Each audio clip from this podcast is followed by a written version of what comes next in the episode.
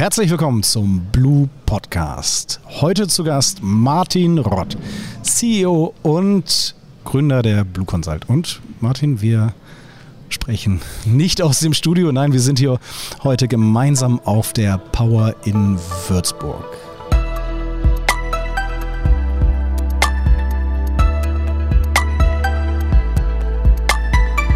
Moin Martin. Moin Nils. Ja, wobei hier in Bayern sagt man eher Grüß Gott. ja, das ist richtig. Genau, die Power-Konferenz in ähm, Würzburg. Erzähl kurz was, was ist das, was tun wir hier? Ja, es ist ein Treffen der Common Anwendergemeinschaft, der IBMI äh, Kunden, aber auch der Kunden, die äh, auf der Power-Plattform auch andere Betriebssysteme wie AX und Linux betreiben. Ja, und äh, wir hatten hier am Montag schon ein schönes Executive Meeting für Entscheider. Wir hatten parallel dazu für die Y-Power Community äh, ja, die jungen Leute, äh, die sich mit der Bauumgebung äh, beschäftigen wollen, parallel dazu. Ähm, und äh, ja, an, im Anschluss hatten wir noch unsere Mitgliederversammlung und dann noch einen schönen Abend hier in einem Weinlokal, dem Bürgerspital. Danke, Martin. So, wenn du ähm, ein, zwei Sätze zu dir selber sagen magst.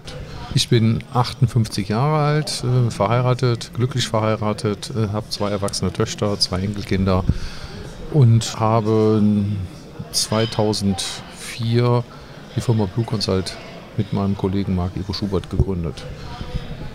So ist es. Und heute haben wir uns vorgenommen, warum wir die IBMI lieben und warum auch die Fakten für diese Liebe besprechen. Martin, Grundsätzlich mal meine erste Frage. Ähm, wie kam es zu deiner Begeisterung für die IBMI? Ja, da muss ich schon sehr weit ausholen. Das äh, geht schon auf 1984 äh, zurück, weil ich habe dort ähm, auf dem IBM Großrechner gelernt und Alter, habe ja und, und, habe dort ähm, letztendlich äh, Datenverarbeitung ähm, ja, von den Anfängen, ähm, ja zumindest für mich von den Anfängen äh, kennengelernt. Da gab es noch sogar noch Lochkarten. Äh, wir haben äh, damals auch äh, von indexsequenziellen Datenbanken umgestellt auf ähm, hierarchische Datenbankmodelle.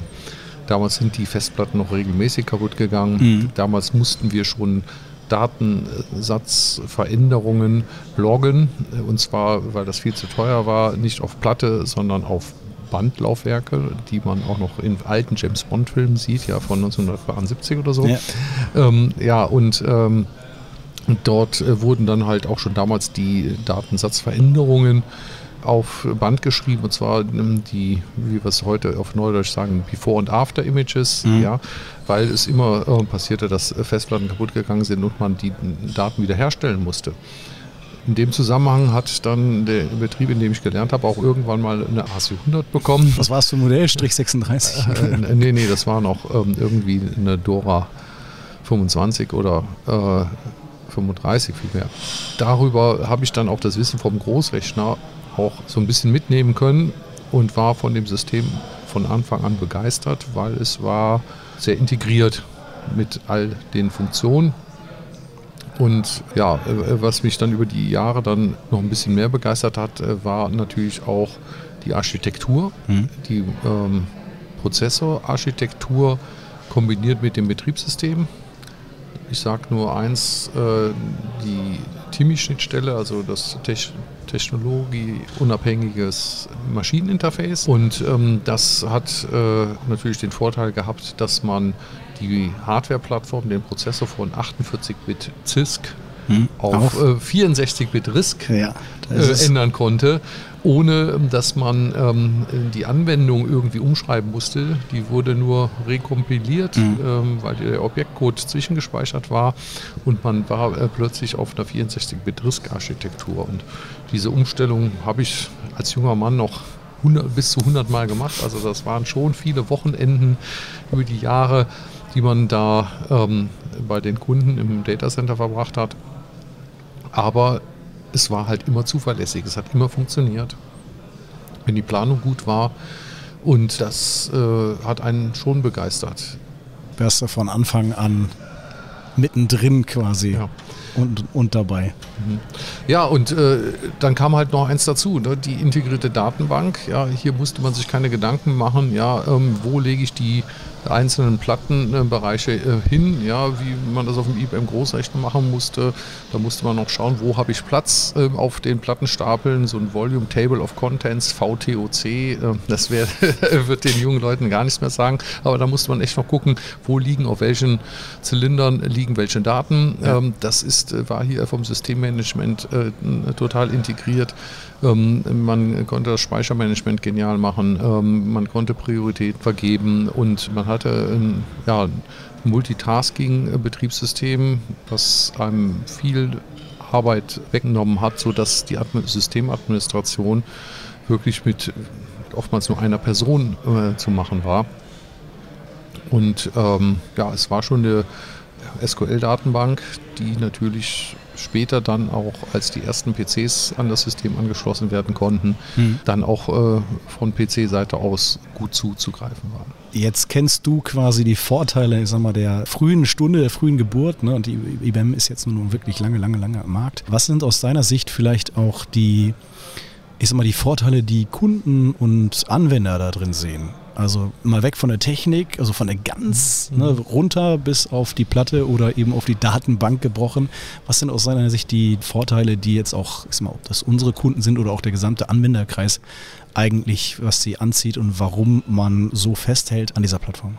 Ja, ist natürlich die äh, Zuverlässigkeit, die Skalierbarkeit, dann sicherlich auch die Tatsache, dass ich ähm, hier wirklich auch eine integrierte Sicherheit in dem System habe. Mhm und äh, was früher wirklich der IBM angelastet wurde, der ASC 100, ähm, dass es ein proprietäres System ist.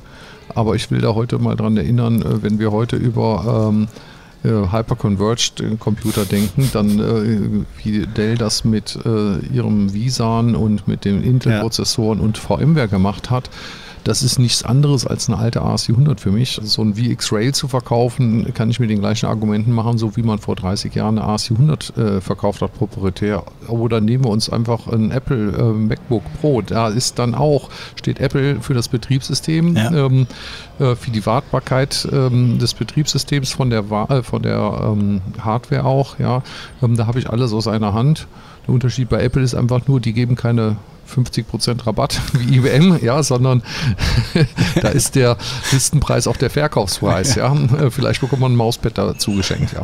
Wenn man, wenn man Glück hat, ne? die Mauspads kosten ja auch 25 Euro mittlerweile. Ist, ich glaube, das ist ein ganz guter Punkt. Wenn man das jetzt mal vergleicht, ne, eine IBM mit dem Geschäftsmodell, die viel und lange äh, schon, äh, schon früher in Entwicklung investiert haben, ne, dieses Geschäftsmodell zu sagen, okay, wir entwickeln für die Plattform, wir bieten halt das Ökosystem dazu, beziehungsweise das Ökosystem hat sich lange entwickelt und jetzt machen machen es halt vielleicht doch andere Hersteller, Kunst der späten Geburt, dann auch nach. Und ne, der, die, die Vorteile, wenn man das jetzt mal reduziert, ist ja tatsächlich, dass ich eine Plattform anbiete, wo ich die, die Patches ne, konsolidiert genau für das System biete und dann mit einem Mal eigentlich alles updaten kann. Also out of the box. Jetzt ist das eine Power kein hyper-converged, aber mhm. die, ähm, die äh, gibt ja eine Menge Vorteile davon. Was waren denn sonst so die, oder in der Vergangenheit so die Argumente in der Kundenansprache für die Plattform?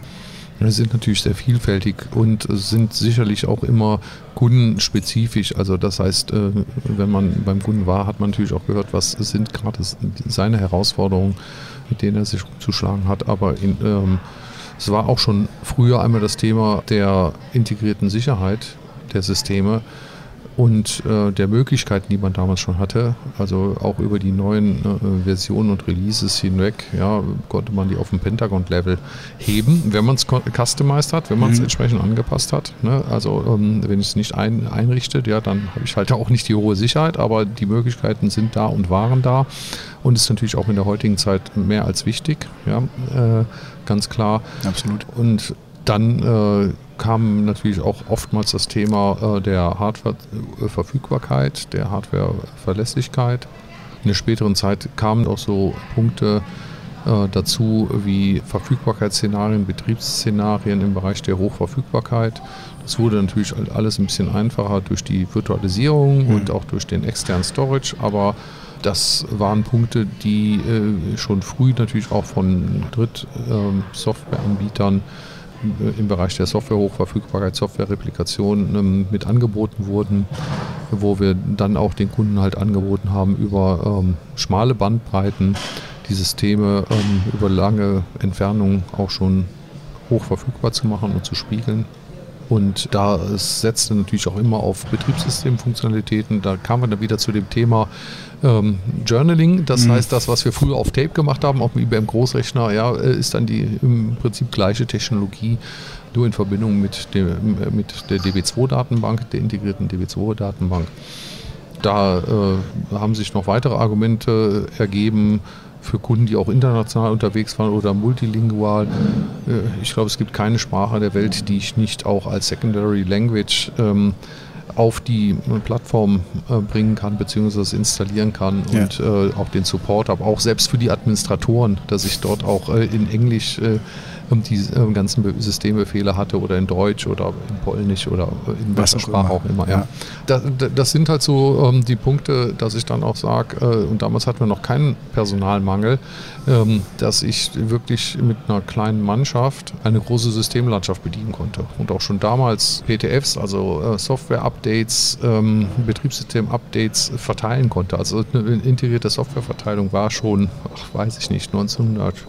90 schon möglich. Also äh, das sind so Dinge, wovon wir hm, heute ähm, immer reden, aber das war damals schon integriert und man musste das äh, eigentlich gar nicht ähm, groß an die große Glocke hängen. Es war für uns eins selbstverständlich. Wir haben damals mit einer kleinen Mannschaft 50 äh, Powersysteme im kommunalen Umfeld administriert. Und das ging, als äh, ich dann irgendwann mal von den äh, Kollegen aus der Windows-Welt gehört hatte, ja, dass es dafür teure Softwareprodukte gibt, war ich dann ganz überrascht, ja, dass man da noch extra Leute für einstellen muss, die dann ähm, die, äh, das Software-Patch-Management gemacht ja. haben.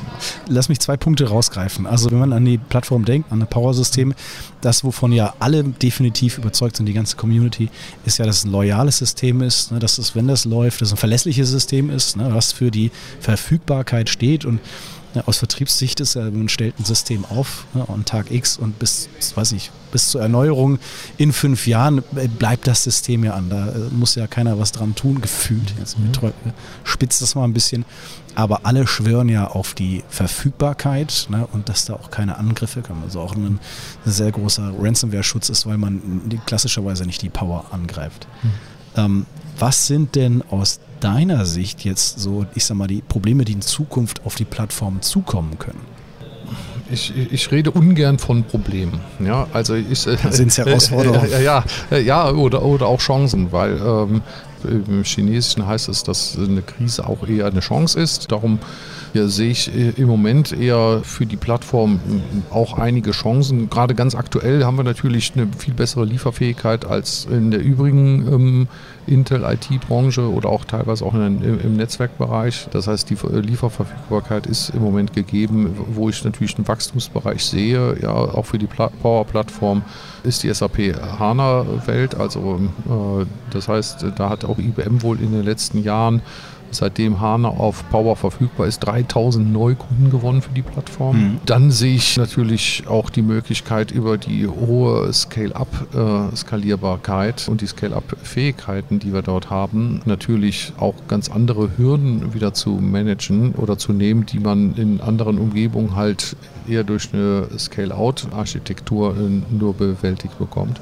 Und äh, ja, für die Zukunft sehe ich natürlich auch gerade die Betriebssysteme neben IBM äh, I und AX, die sicherlich zwar noch eine lange Roadmap haben, mhm. wie ich äh, jetzt auch äh, noch letztens gehört habe, bis weit in die 2030er Jahre hinein, ähm, sehe ich natürlich auf der anderen Seite die Chance mit Linux, ob SUSE oder Red Hat, hier äh, wirklich auch für andere Workloads offen zu sein das bringt einem dann auch wieder ähm, zu dem Punkt, ja, dass ich sowohl die Workloads als auch die Anwendungen als auch ähm, ja, Betriebskonzepte äh, zukünftig natürlich auch nicht nur on-prem mhm. ähm, oder in der Private Cloud äh, bedienen kann, sondern auch in der multiplen und hybriden Cloud, wo ich natürlich dann auch äh, vielleicht Themen, äh, Probleme, die wir heute überall haben mit dem Arbeitskräftemangel oder Fachkräftemangel, um es besser zu sagen, wo man dann diese Themen natürlich auch äh, an den Managed Service Provider weitergeben kann, aber wo man auch dann wieder die Vorteile der Plattform nutzen kann und in einer kleinen Mannschaft große Workloads administrieren und äh, managen kann. Das wäre jetzt tatsächlich meine nächste Frage gewesen. Ne? Welche Chancen haben Unternehmen, ihre Plattform in Zukunft jetzt eben zu modernisieren oder auch abzusichern. Und mhm. naja, gut, jetzt vorhin hast du es gesagt, ne, es gibt Softwareanbieter, die durch quasi eine Klingeldraht die Replikation auf die andere Seite bringen können, aber hybride Szenarien, ne, wenn jetzt ein Byte in der Cloud, in einer, in einer Private Cloud liegt, ja, oder ich halt vielleicht auch meine Infrastruktur komplett aus der Cloud betreibe, ne, dann habe ich die Vorteile von der Plattform, Flexibilität, ne, Individualprogrammierung, die Verfügbarkeit und muss es halt vielleicht nicht mehr vor Ort selber betreiben und habe auch den Invest nicht mehr am Ende des Tages. Abschließend eine Netto-Message, wenn du alles zusammenfassen würdest, warum wird die Plattform so geliebt oder warum liebst du die Plattform so?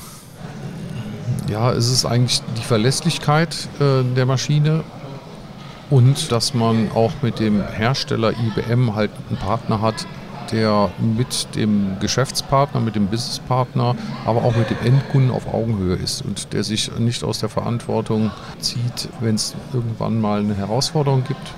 Der steht äh, zu seinem Produkt, der steht zu seinen Geschäftspartnern und steht natürlich auch zu den Endkunden. Und das hat mich über, ja, jetzt über 30 Jahre für das Produkt, aber auch für den Hersteller begeistert. Vielen Dank, Martin. Das war eine gute Zusammenfassung. Also genau, wenn es darum geht, loyale, verfügbare Systeme zu haben, mit einem loyalen Partner auf Augenhöhe, dann ist es bei der Blue Consult.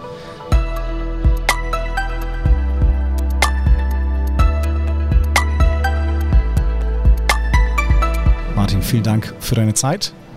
Gerne dann moin zurück. Ja. Und alles Gute an die Zuhörer. Vielen Dank für Ihre Zeit. Wie gesagt, ähm, äh, gerne folgen. Ähm, drücken Sie da unten auf die Glocke, dann gibt es nämlich einen, eine Benachrichtigung, wenn der nächste Podcast draußen ist. Und bis dahin, auf Wiederhören.